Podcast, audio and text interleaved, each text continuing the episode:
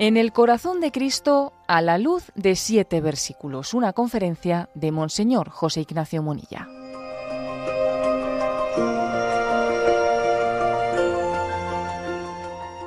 Creo que eligiendo este tema eh, en el corazón de Cristo, habéis, habéis hecho algo eh, importante, que es ir a lo nuclear. Vamos al corazón del tema, como se suele decir, ¿no?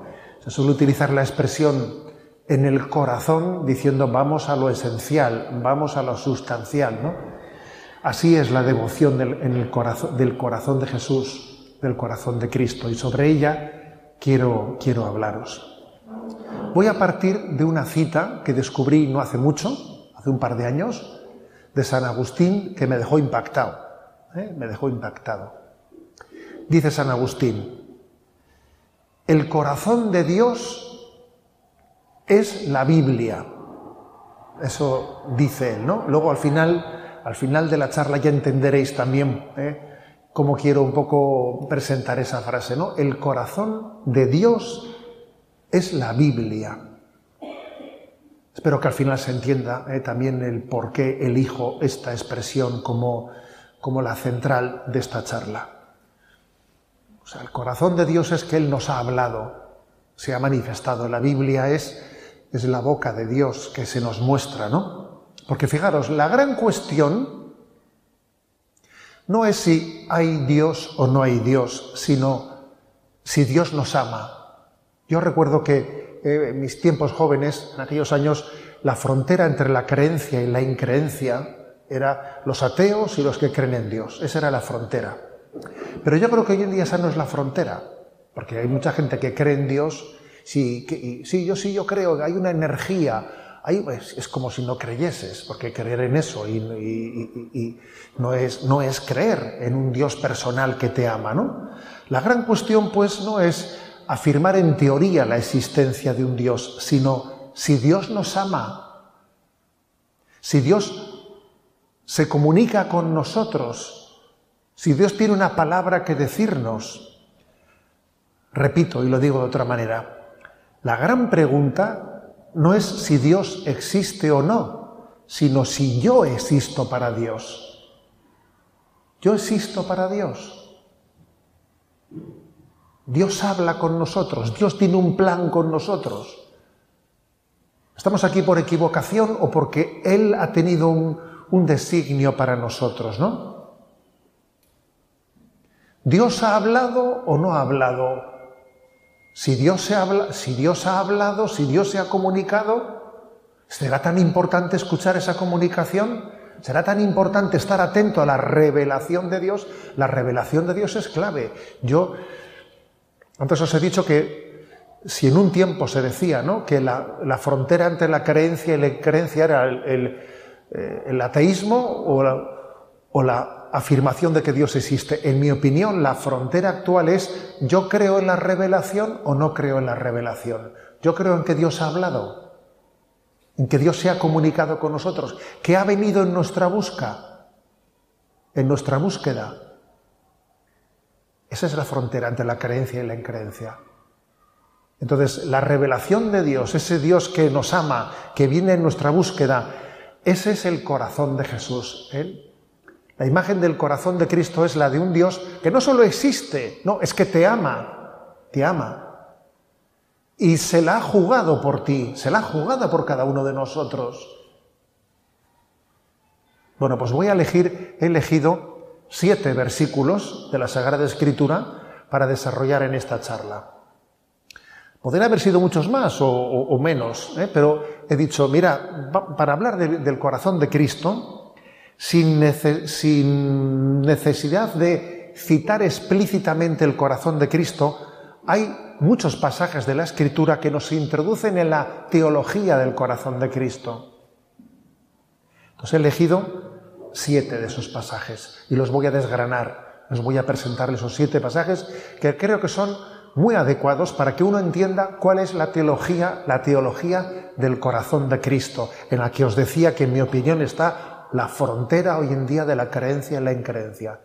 No solo es que Dios existe, es que yo existo para Él. Es que Él me ama. Es que Él se comunica. Es que Él viene a buscarme. Primero de los siete versículos evangélicos es el prólogo del Evangelio de San Juan, el conocido prólogo, capítulo primero, versículo 11, un prólogo que nos conmueve y un versículo que nos conmueve porque dice, vino a los suyos y los suyos no le recibieron. Estremece escuchar eso. Vino a los suyos, es decir, Dios ha hecho una apuesta arriesgadísima, nos ha creado libres esperando de nosotros una respuesta de amor. Porque cuando Dios ha creado el resto de la creación, pues me refiero, ¿eh? me refiero a lo que es la naturaleza, con la naturaleza no ha arriesgado tanto, ¿sabes? Pero con nosotros ha arriesgado mucho, porque al hacernos libres, claro, nuestra respuesta paradójicamente puede ser de ingratitud. Entonces Dios se la ha jugado, ha arriesgado al máximo, creándonos, amándonos y esperando de nosotros una respuesta de amor. Entonces vino a los suyos, tocó la puerta, ¿me quieres? ¿Me amas? Esperando nuestra respuesta, ¿no? Mira que estoy a la puerta llamando. Si escuchas mi voz, si me abres, entraré y cenaremos juntos. Entonces, el primer versículo, vino a los suyos y los suyos no le recibieron, nos, nos abre a un misterio. Y el misterio es que Dios nos ama incondicionalmente y nuestra respuesta al amor de Dios es insuficiente. La mayor preocupación que debiéramos de tener en esta vida es no vivir el primero de los mandamientos. Amarás a Dios con todo tu corazón, con todo tu ser, con toda tu alma. Ese es nuestro mayor problema. El mayor problema que tenemos todos los que estamos aquí presentes es no devolverle a Dios el amor tal y como, como, él, como cabe esperar de nosotros, ¿no? El amor no es amado. Eso es lo más gordo que pasa y que ha pasado nunca en la historia. Que el amor en mayúsculas de Dios no sea amado por nosotros, no sea correspondido. Entonces, fijaros, Santa Margarita María de Alacoque, ¿eh? santa elegida para mostrar la revelación del corazón de Jesús, que por cierto tengo el privilegio de llevar en el pectoral detrás una reliquia ¿no? de Santa Margarita María de Alacoque, recibe, recibe esa revelación del corazón de Jesús que justamente le dice esto. He aquí este corazón que tanto ha amado a los hombres y que a cambio ha recibido tantos desprecios. Nos debería de conmover esto, sí. Nuestra, vida mediocre, nuestra tibieza, pues es una falta de respuesta al amor de Dios. Os voy a leer el, el texto en su integridad, ¿no? tal y como se lo recoge los escritos de Santa Margarita. He aquí el corazón que ha amado a los hombres con tanto extremo que no ha perdonado desvelos hasta agotarse y consumirse por testificarles amor. Y por toda correspondencia solo recibe de la mayor parte de ellos ingratitudes, significadas en los menosprecios, desacatos, sacrilegios y frialdades con que me tratan en el sacramento del amor. claro, nos tiene que conmover que, Dios se haya arriesgado tanto con nosotros hasta, hasta para entregarse en el sacramento de la Eucaristía. ¿Y cómo comulgamos? ¿Cómo? Qué falta de amor, qué falta de conciencia de, del don y de la gracia que recibimos, ¿no? Es el primer versículo. Ahora, voy a decir el versículo siguiente, que es, que es el, que, el segundo que he elegido, ¿no? que es San Juan 1, versículo 12. Pero a cuantos lo recibieron, les dio poder de ser hijos de Dios a los que creen en su nombre. Es verdad que es muy gordo, muy gordo no responder al amor de Dios, ¿no? Que el amor de Dios no sea amado, que venga a nosotros y no le recibamos. Es gordísimo, ¿no? Qué arriesgado es eso. ¿Cómo te has arriesgado tanto, Señor? ¿Tú lo has pensado bien? Y la respuesta de por qué se ha arriesgado tanto está en este versículo. Pero a los que le recibieron, les dio poder de ser hijos de Dios, a los que creen en su nombre. Dios ha arriesgado tanto porque sabía que los bienes que se iban a derivar de ese riesgo que corría eran mayores que los males que se iban a derivar de ello. Porque es increíble, ¿no? Que podamos recibir acogiendo a Jesucristo, acogiendo el amor de Cristo, esa condición de ser hijos de Dios, de ser hijos en el Hijo, de participar con Jesucristo de la filiación divina. Leo este texto de Santa Margarita el adorable corazón de Jesús quiere asentar en todos los corazones el reino de su puro amor, develando y echando a pique el de Satanás, y pienso que lo desea tanto que promete grandes ganancias a los que de buena voluntad tomen parte en esta empresa, según los medios y luces que les comunique. Es increíble, ¿no? Que Dios nos dé esa gracia de reinar en nosotros, de reinar en nuestro corazón, que nuestro corazón sea suyo, nuestro corazón tiene dueño, somos de Jesús y en Jesús somos hijos del Padre. Y la consagración al corazón de Jesús, esa consagración, es quizás como el, el núcleo de este ser de Dios, ¿no?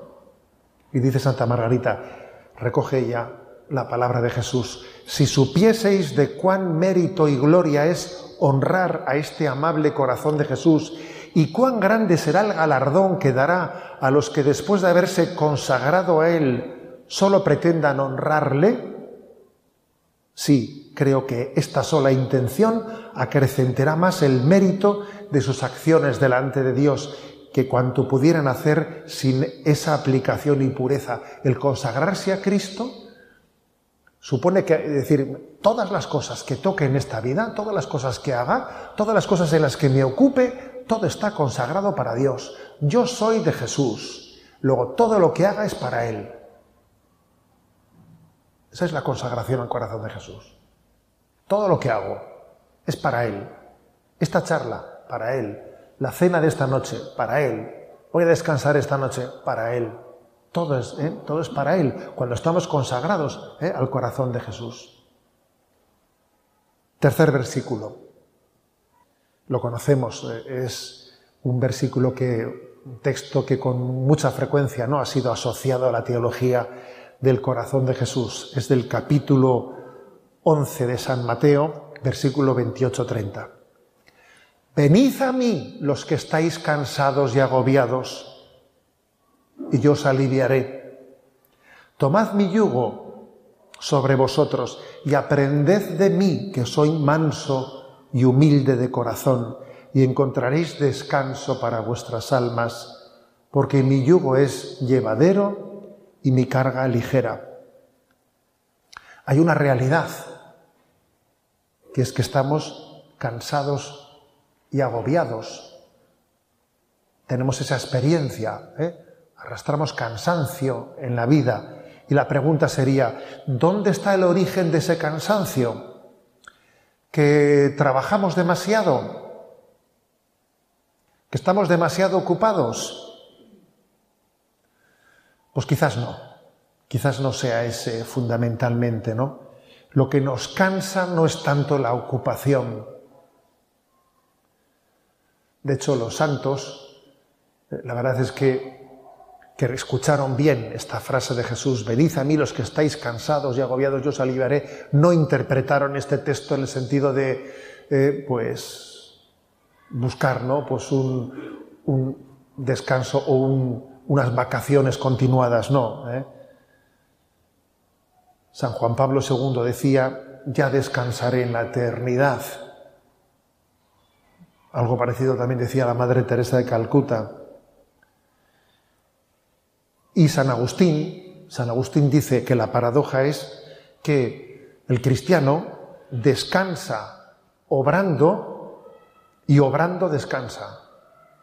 Bueno, es decir, que la interpretación cristiana de ese texto de venid a mí los que estáis cansados y agobiados no es que hay que trabajar un poco menos, no, que lo que nos cansa, lo que nos cansa no es la mucha ocupación, sino el descentramiento del corazón. Cuando el corazón no está bien centrado, te cansas enseguida.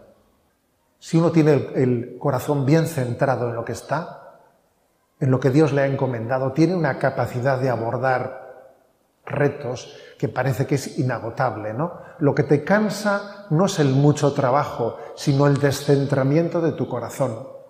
Por ejemplo, lo que te cansa es a veces vivir, vivir los retos de tu vida con amor propio. Si uno tiene amor propio en las cosas que hace, se cansa inmediatamente, se decepciona, se lleva muchos berrinches, ¿no? El amor propio es agotador. Es agotador, ¿no? Pero cuando uno hace las cosas buscando la gloria de Dios y no busca su gloria propia, ¿no? Cuando uno es que que le echen trabajo, ¿sabes? Que le echen trabajo porque dice San Juan de la Cruz, una frase suya de esas de esculpir en algún sitio, ¿no? Dice él, el alma que anda en amor ni cansa ni se cansa.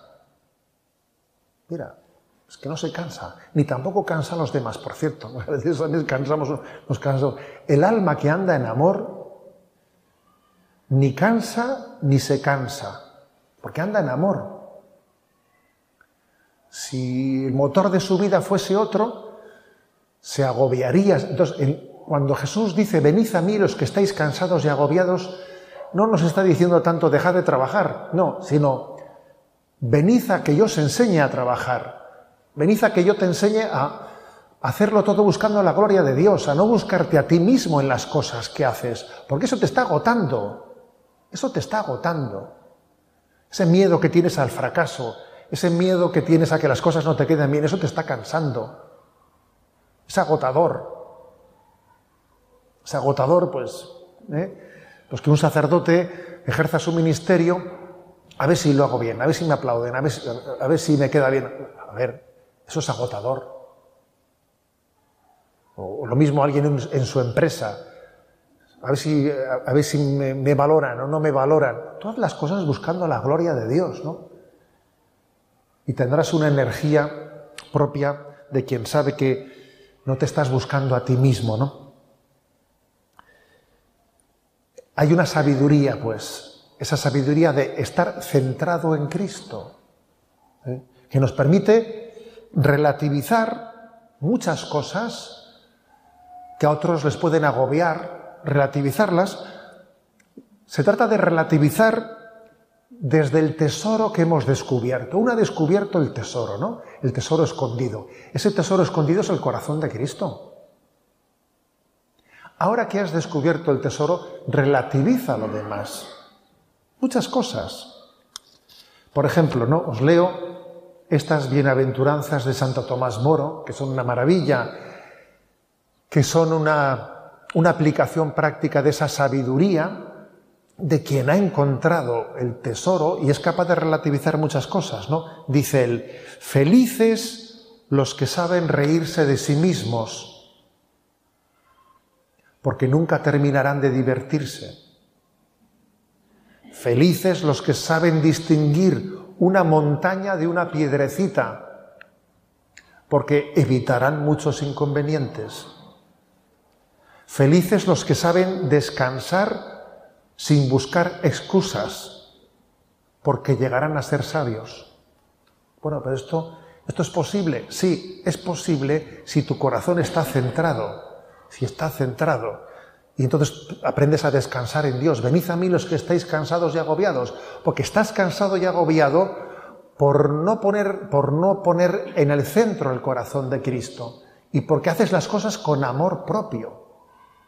Aquí me parece que en el bolsillo tengo eh, el solideo, solideo y recuerdo, ¿no? Al que fue eh, eh, arzobispo de, Valladolid, don José Delicado Baeza, ¿no? que siendo yo obispo de Palencia, nos decía, mira, yo cuando por la noche voy a la cama, me quito el solideo lo dejo en la mesilla y le digo, don José, hasta mañana, que Pepe se va a dormir. ¿eh? Decía, y con eso lo que estaba diciendo es, a ver, felices los que saben descansar y dormir sin buscar excusas, porque ellos serán sabios. A ver, no luches con amor propio, busca la gloria de Dios y aprende a descansar en el corazón de Cristo. ¿Por qué te agobias? Porque no estás centrado en ese tesoro. Cuarto texto. El cuarto texto está tomado de ese encuentro de Jesús con Nicodemo, ¿eh? que está en el capítulo cuarto de San Juan. Perdón, en el capítulo tercero de San Juan. Jesús le contestó, en verdad, en verdad te digo, el que no nazca de nuevo no puede ver el reino de Dios. Nicodemo le pregunta, ¿cómo puede nacer un hombre siendo viejo? ¿Acaso puede por segunda vez entrar en el vientre de su madre y nacer? Jesús le contestó, en verdad, en verdad te digo, el que no nazca de agua y de espíritu no puede entrar en el reino de Dios. Lo que nace de la carne es carne, lo que nace del espíritu es espíritu. Quedémonos con este versículo que creo que es clave ¿no? para entender la teología del corazón de Jesús. El que no nazca de nuevo no puede ver el reino de Dios, nacer de nuevo. Fijaros, la teología del corazón de Cristo nos lleva a descubrir que el término corazón y el término entrañas, útero materno, no digo desde el punto de vista etimológico, pero sí desde el punto de vista semántico, son dos términos sinónimos. O sea, significa lo mismo corazón y entrañas, porque del corazón de Dios volvemos a nacer. El corazón de Dios es como el útero de Dios que nos da una nueva vida. Por eso dice que tenemos que volver a nacer de nuevo, volver a nacer del corazón de Dios. Nosotros tenemos un problema y es que la imagen del corazón la hemos un poco contaminado de la cultura romántica que utilizó el corazón con la flechita y todo, ¿no? ¿Eh? No tiene nada que ver la flechita del corazón romántico con la lanzada del corazón de Cristo. ¿eh? Cualquier parecido es pura coincidencia. ¿eh? Entonces tenemos un poco contaminada la imagen del corazón de Jesús con, esa cultura romántica, como si la esencia del corazón fuese el sentimiento, sentir pena, sentir empatía, eh, me da pena, mi, corazón eh, está lleno de sentimientos. A ver, eso, eso es una imagen que no es bíblica. El corazón de Dios es un corazón que nos lleva a nacer de nuevo. Son las entrañas de Dios que nos regeneran. Volvemos a nacer de nuevo. Cuando el corazón de Cristo tiene misericordia de nosotros, nos recrea. Y sales tú del sacramento de la confesión siendo una persona nueva. No solo es que Dios eh, le dé pena tu situación y entonces, bueno, pues voy a hacer la vista gorda. No, no, no, no. Dios te recrea, te renueva, te hace nuevo como ocurre, por ejemplo, cada vez que celebramos el sacramento del perdón de los pecados. Volver a nacer de nuevo. El que no nazca ¿eh? del agua y del espíritu, del don del corazón de Cristo, no puede recibir el don de Dios, ¿no? Quinto texto del Evangelio, del Evangelio de San Juan, el capítulo séptimo. Lo leo y luego lo explico un poco contextualizándolo, ¿no? El último día, el más solemne de la fiesta, Jesús en pie gritó, el que tenga sed, que venga a mí y beba. El que cree en mí, como dice la escritura, de sus entrañas manarán ríos de agua viva. Dijo esto refiriéndose al Espíritu que habían de recibir los que creyeran en Él. Todavía no había sido dado el Espíritu porque Jesús no había sido glorificado. Quedémonos con este versículo, ¿no? Es San Juan 7, 37 al 39. El que tenga sed, que venga a mí y beba. ¿Cuál es el contexto en el que Jesús pronunció este texto? Era la fiesta de los tabernáculos. En Jerusalén se hacía anualmente una fiesta llamada la fiesta de las chozas o la fiesta de los tabernáculos, se hacía en otoño en un contexto de una cultura, digamos, eh, de campo, haciendo como la presentación de la cosecha, era después de la recolección, se hacía esta fiesta, y en el contexto de esa fiesta se recordaba, eh, se recordaba un pasaje, y el pasaje es del capítulo 15 del Éxodo, donde si recordáis, eh, cuando Israel fue por el desierto, pasaron tres días sin beber. Qué sed rabiosa, ¿no? Eh, aquella, ¿no?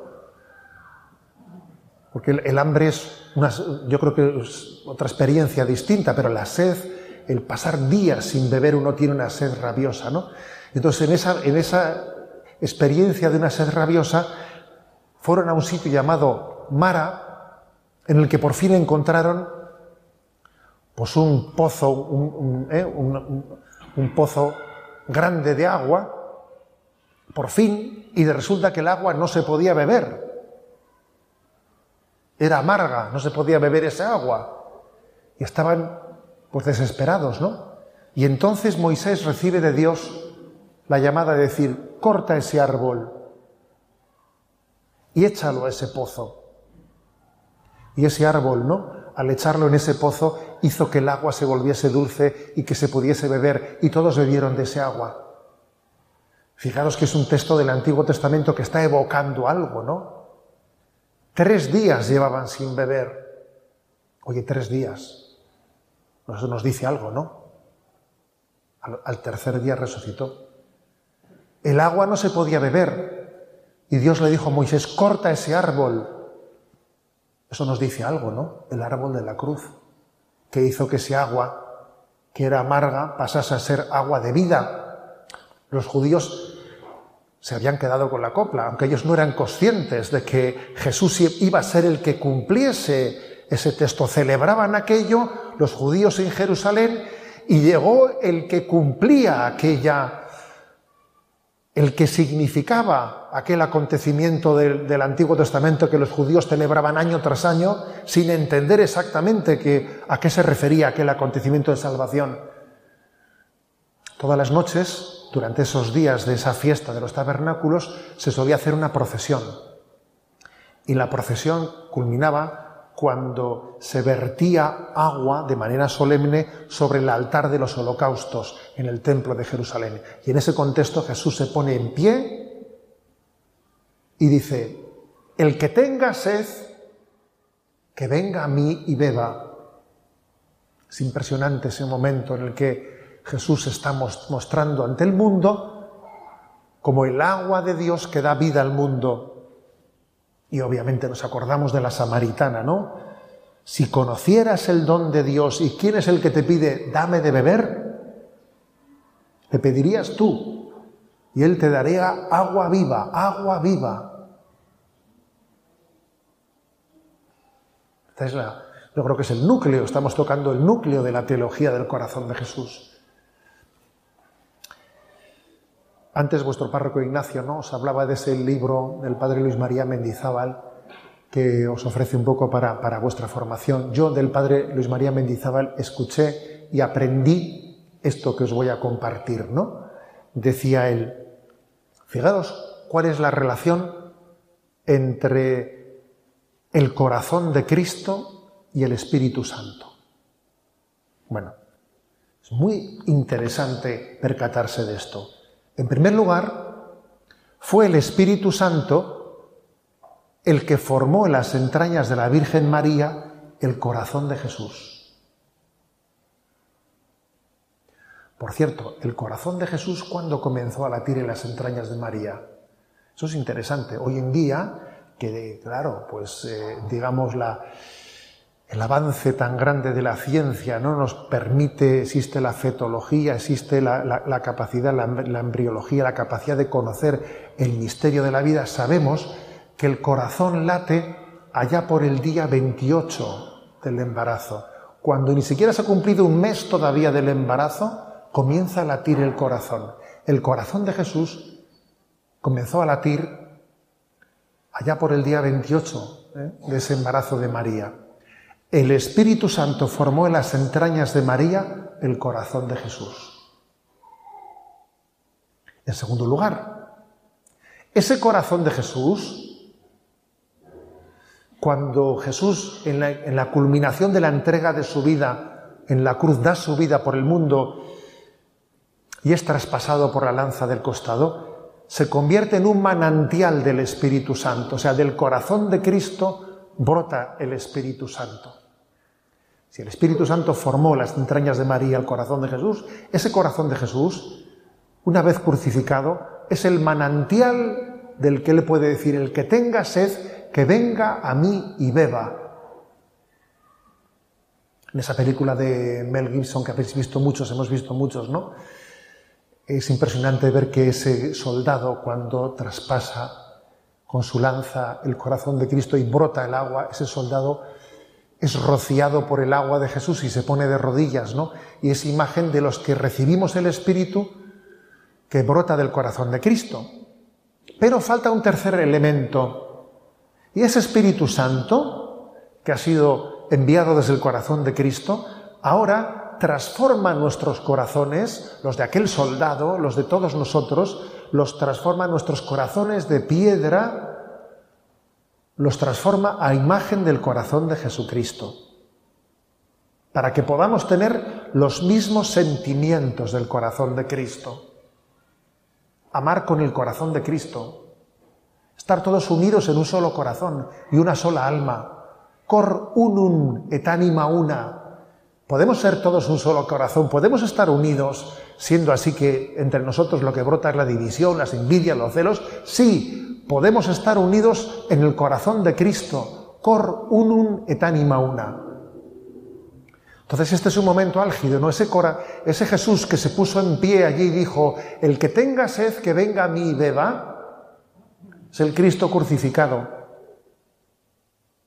cuyo corazón había sido formado en las entrañas de María por el Espíritu Santo, que ahora se convierte en fuente de espíritu para que ese espíritu que Él derrama transforme nuestros corazones de piedra a imagen del corazón de Jesús.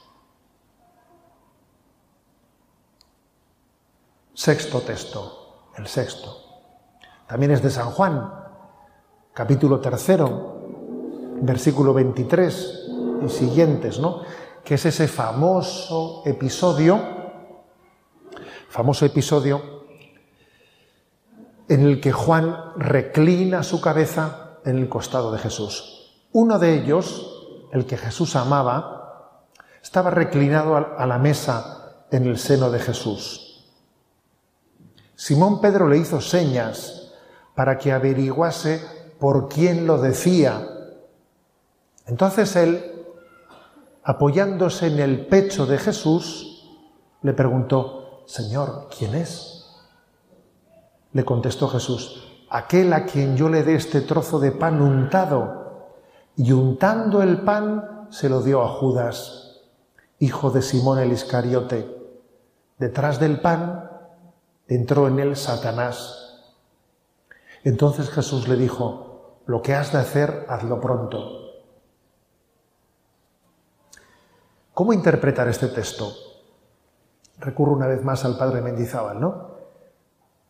Que recuerdo que en los ejercicios espirituales, explicando ese texto, a mí me abrió los ojos, ¿eh? me los abrió, porque yo tengo que reconocer que siempre que había escuchado desde jovencito este pasaje, en ese apoyarse por parte de Jesús, de Juan, ¿eh? perdón, ese Pedro que le dice a Juan, pregúntale tú, ¿eh? y ese Juan que reclina la cabeza en el costado de Jesús y le pregunta quién es, siempre me había parecido, lo había interpretado, como que era una especie de estrategia de la Tora, ¿eh? a, ver, a ver quién, ¿eh? a ver si... Y, Jesús le dijo, te lo voy a decir, aquel al que le unte, ¿eh? como si Jesús estuviese chivando, ¿sabes? ¿No? ¿Quién es? Y recuerdo que en aquella meditación me abrieron los ojos, ¿no? ¿Qué va? ¿Qué, estrategia de la Torah es? ¿Se está chivando de quién es? Que no, que no estamos entendiendo nada, que esa no es la esencia de ese pasaje. Cuando Jesús dice, ¿no? Aquel a quien yo le dé este trozo de pan untado, ese me traiciona, Jesús lo que está diciendo es, aquel a quien yo amo y no puedo dejar de amar, porque yo no puedo dejar de amarle a Judas, no puedo dejarle de amar, ese mismo me traiciona. O sea, el pecado consiste en que nosotros estamos rechazando el amor de Dios y al mismo tiempo que le estamos ofendiendo, Él no, no deja de amarnos en ese, en ese mismo acto dramático del pecado. Dios no puede dejar de amarnos porque Dios no se puede contradecir a sí mismo. No hace mucho en, Radio María, algunos que seréis oyentes igual lo escuchasteis, ¿no? En el programa de Sexto Continente, un oyente me hizo la pregunta de si Dios odia al demonio. Y para ser sinceros, no se me había ocurrido nunca una cosa como esa, ¿no? Y entonces, bueno, pues desempolvé un poco la suma teológica de Santo Tomás de Aquino, que es un poco, eh, pues digamos, nuestro depósito teológico de la, eh, de la Iglesia, nuestro gran lugar de consulta, ¿no? Y me encontré algo sorprendente, ¿no? Me encontré cómo Santo Tomás de Aquino dice que Dios no puede contradecirse a sí mismo. El odio es contradictorio con la esencia de Dios. Dios no puede odiar nunca porque es que es contradictorio consigo mismo. Luego, fíjate, luego Dios no puede dejar de amar al demonio y Dios no puede dejar de amar a un alma que se condena porque en el fondo está rechazando el amor de Dios, pero aunque lo rechace, Dios le sigue amando, le sigue amando. ¿Qué misterio es ese? ¿eh? Entonces, fijémonos, ¿no? Cuando Juan reclina su cabeza sobre el corazón de Jesús, el corazón de Jesús le está revelando esto. Yo no puedo dejar de amar a ese que me está traicionando y le doy y le alimento, le doy mi vida. Y aunque sé que me traiciona, no, no me arrepiento de darle mi vida porque no puedo contradecirme a mí mismo, porque el amor es así. Luego esa, ese reclinar la cabeza de Juan en Jesús nos está enseñando algo clave, que es el sintonizar con el corazón de Jesús, que es el don de la reparación. El Señor a muchas almas, y ojalá seamos todos los que estamos aquí presentes, nos llama a sintonizar con su, con su pasión, con el sufrimiento de que su amor no es amado, pero él no puede dejar de amar, aunque sea rechazado.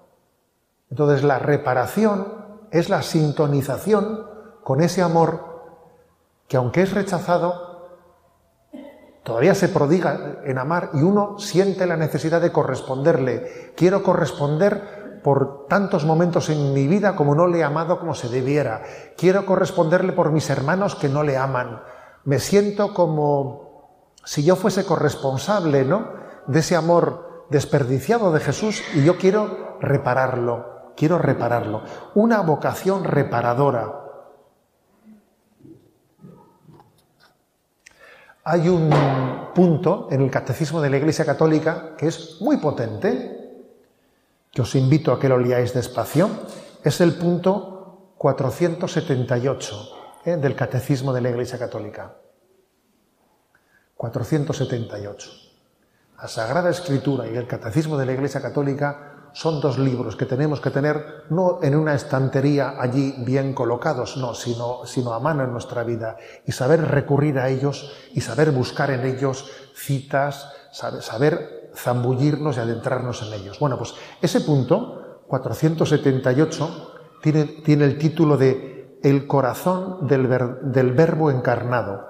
Y lo que ese punto manifiesta es que Jesús, durante toda su vida, pero especialmente durante su pasión, tuvo un conocimiento humano, no sólo divino, sino también un conocimiento humano de cada uno de nosotros te conoció personalmente. A ver, Jesús cuando estuvo hace dos mil años en Gesemaní, ¿le conocía a José Ignacio? A mí. Sí, sí, me conocía y estaba pensando en mí. Cuando Jesús estaba en Gesemaní en esa lucha interior, ¿te conocía a ti? En ese momento, en su mente, en su corazón, ¿estabas tú presente? Sí, sí, es lo que dice este punto del catecismo. Ahora lo vamos a leer, ¿eh? Sí, sí, te conocía. Dios quiso darle el don de una, de una, de, un conocimiento personal de cada uno de nosotros para que así la redención fuese más perfecta. Porque para que la entrega de Jesús sea perfecta, obviamente convenía que supiese por quién se estaba entregando. Os voy a leer el punto, ¿eh? Jesús, durante su vida, su agonía y su pasión, nos ha conocido y amado a todos y a cada uno de nosotros y se ha entregado por cada uno de nosotros. Y así se interpreta la cita de Gálatas 2.20. El Hijo de Dios me amó y se entregó a sí mismo por mí. Nos ha amado con un corazón humano. O sea, no solo nos ha conocido como Dios, sino con un corazón humano. Por esta razón, el Sagrado Corazón de Jesús, traspasado por nuestros pecados, es por nuestros pecados y para nuestra salvación, es considerado como el principal indicador y símbolo de aquel, aquel amor con el que el Divino Redentor ama al Padre Eterno y a todos los hombres. Por eso esa cabeza de Juan reclinada en el costado de Jesús, que escuchó la confidencia de Jesús, no de chivarse de quién era Judas, por Dios, ¿no? sino de decir, ese que me está traicionando, yo no puedo dejar de quererle. ¿Ves cómo me traicionan? Pues yo le sigo queriendo y no me arrepiento de haber entregado su vida por él. Nos está llamando, ¿no? nos está llamando a la, a la reparación, a tomar conciencia de que el Señor quiere quien comparta ese momento con Él.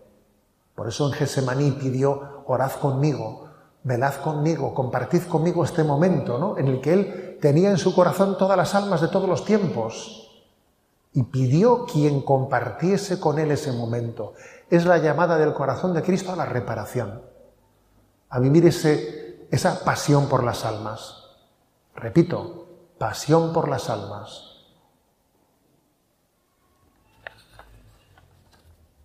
Y el séptimo texto. He dicho que van a ser siete los textos desde los que iluminásemos ¿no? la, teología, la, teología, del corazón de Jesús. Eh, los voy a repasar. El primero, Juan 1.11, vino a los suyos y los suyos no le recibieron. El segundo, Juan 1.12. Pero a los que recibieron les dio el poder de ser hijos de Dios. Tercero, Mateo 11.28. Venid a mí los que estáis cansados y agobiados, y yo os aliviaré. Cuarto, Juan 3.6. El que no nazca de nuevo no puede ver el reino de Dios, nacer de nuevo. Quinto, Juan 7:37. El que tenga sed, que venga a mí y beba. Sexto, Juan 13, 24, apoyándose en el pecho de Jesús, le preguntó, ¿quién es? Y séptimo, pues obviamente seguro que todos habéis imaginado cuál es el, séptimo texto, ¿no? El de Juan 19, 31, el del corazón traspasado por la lanza. Los judíos entonces, como era el día de la preparación, para que no se quedaran los cuerpos en la cruz el sábado, porque aquel sábado era un día grande, pidieron a Pilato que les quebraran las, piernas y que los quitaran. Fueron los soldados, le quebraron las piernas al primero y luego al otro que habían crucificado con él. Pero al llegar a Jesús, viendo que ya había muerto, no le quebraron las piernas, sino que uno de los soldados con la lanza le traspasó el costado y al punto salió sangre y agua. El que lo vio da testimonio y su testimonio es verdadero y él sabe que dice verdad para que también vosotros creáis. Esto ocurrió para que se cumpliera la escritura. no le quebrarán un hueso. Y en otro lugar la escritura dice, mirarán al que traspasaron. Un soldado con la lanza le traspasó el costado y al punto salió sangre y agua. Es la fuente de donde mana la divina misericordia, ¿no? La imagen de la divina misericordia, que obviamente es complementaria, ¿no? Con la revelación a Santa Margarita María de la esa revelación en parelemonial, ¿no? En el siglo XVII es, está continuada por la revelación a Santa Faustina Kowalska, en esa imagen de la divina misericordia. Esos rayos azules y rojos son la imagen de la sangre y el agua que brotan, que son la imagen de la divina misericordia y que tienen como única respuesta proporcional y adecuada la, el abandono, el en ti confío. Si Dios nos ama así, la única manera de responder a su amor es confiando plenamente, abandonándonos plenamente en el amor misericordioso de Dios, abandonarnos plenamente a su misericordia, incluso aunque tú experimentes tu debilidad máxima. Si yo tengo, si usted supiera, si usted supiese, ¿qué debilidad tengo? Cuando uno experimenta su debilidad, está siendo llamado por Dios a entregarse a su misericordia. Entrégate a la misericordia de Dios y di, en ti confío, en vos confío, en te confío. Nuestra experiencia de debilidad es el escenario que Dios ha permitido para que hagamos un acto de abandono y de confianza. Dice el Papa Francisco, la misericordia es el carnet de identidad de Dios. ¿eh? No sé si alguna vez, ¿cuál será el carnet de identidad de Dios? ¿no? Dice el Papa Francisco, la misericordia, ese es el carnet de identidad. ¿eh? Y dice San Bernardo, en Cristo se encuentra la miseria humana y la misericordia divina. Es el encuentro entre el mísero y la, y la misericordia. Bueno, pues ya está. En él, se ha encontrado, ¿no? El mayor pecado de Judas no fue haber traicionado a Jesús, sino haber dudado de su misericordia. Ese fue su mayor pecado, el haber dudado de su misericordia. Cuenta, creo que es Pegui, uno de estos autores, franceses, ¿no? Cuenta que él siendo, siendo pequeño en, en un pueblo, no sé si era francés o belga, no estoy seguro, representaba el pueblo la pasión de Jesús. Y estaba allí todo el pueblo en el teatro viendo la representación. Y entonces hay un momento en el que se escenifica la traición de Judas, como Judas se desespera después de haber vendido a Jesucristo, ¿no?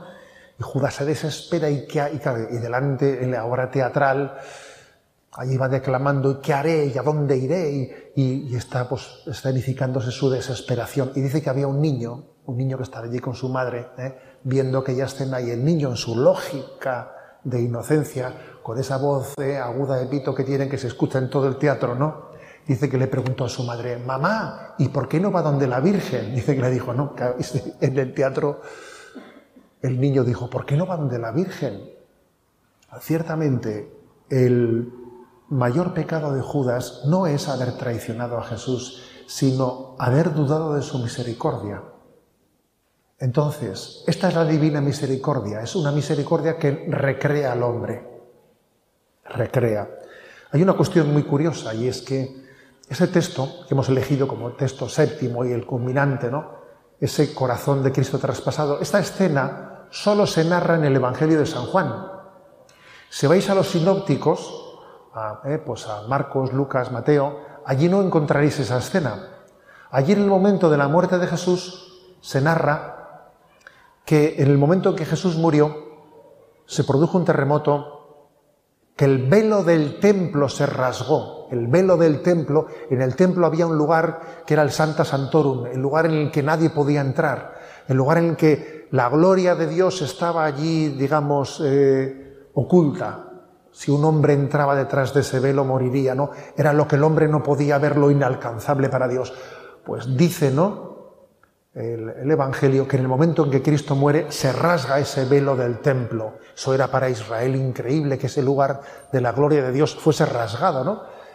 Entonces el Evangelio de Juan, que no da puntada sin hilo, porque Juan, eh, de alguna manera, él escribe el último de los evangelistas y obviamente está dando una lectura complementaria a los sinópticos, no narra ese texto, pero pone un texto paralelo lo que fue el rasgarse del velo del templo, que la revelación de Dios oculta se había rasgado, eso mismo en San Juan es el corazón de Cristo traspasado.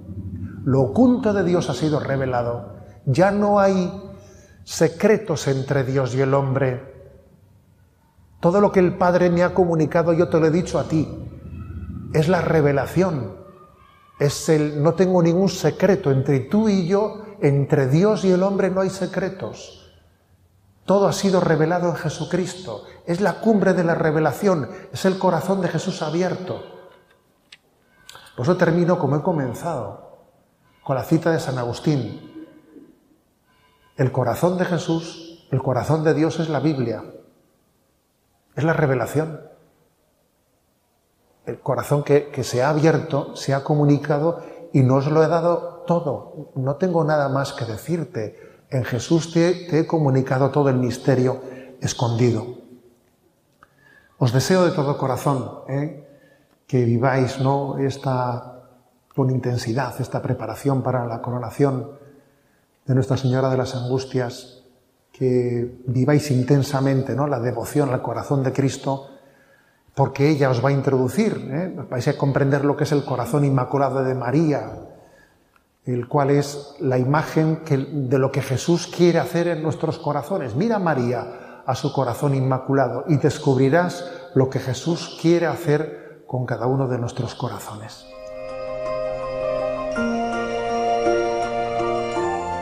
Así finaliza en Radio María esta conferencia de Monseñor José Ignacio Munilla titulada En el corazón de Cristo a la luz de siete versículos.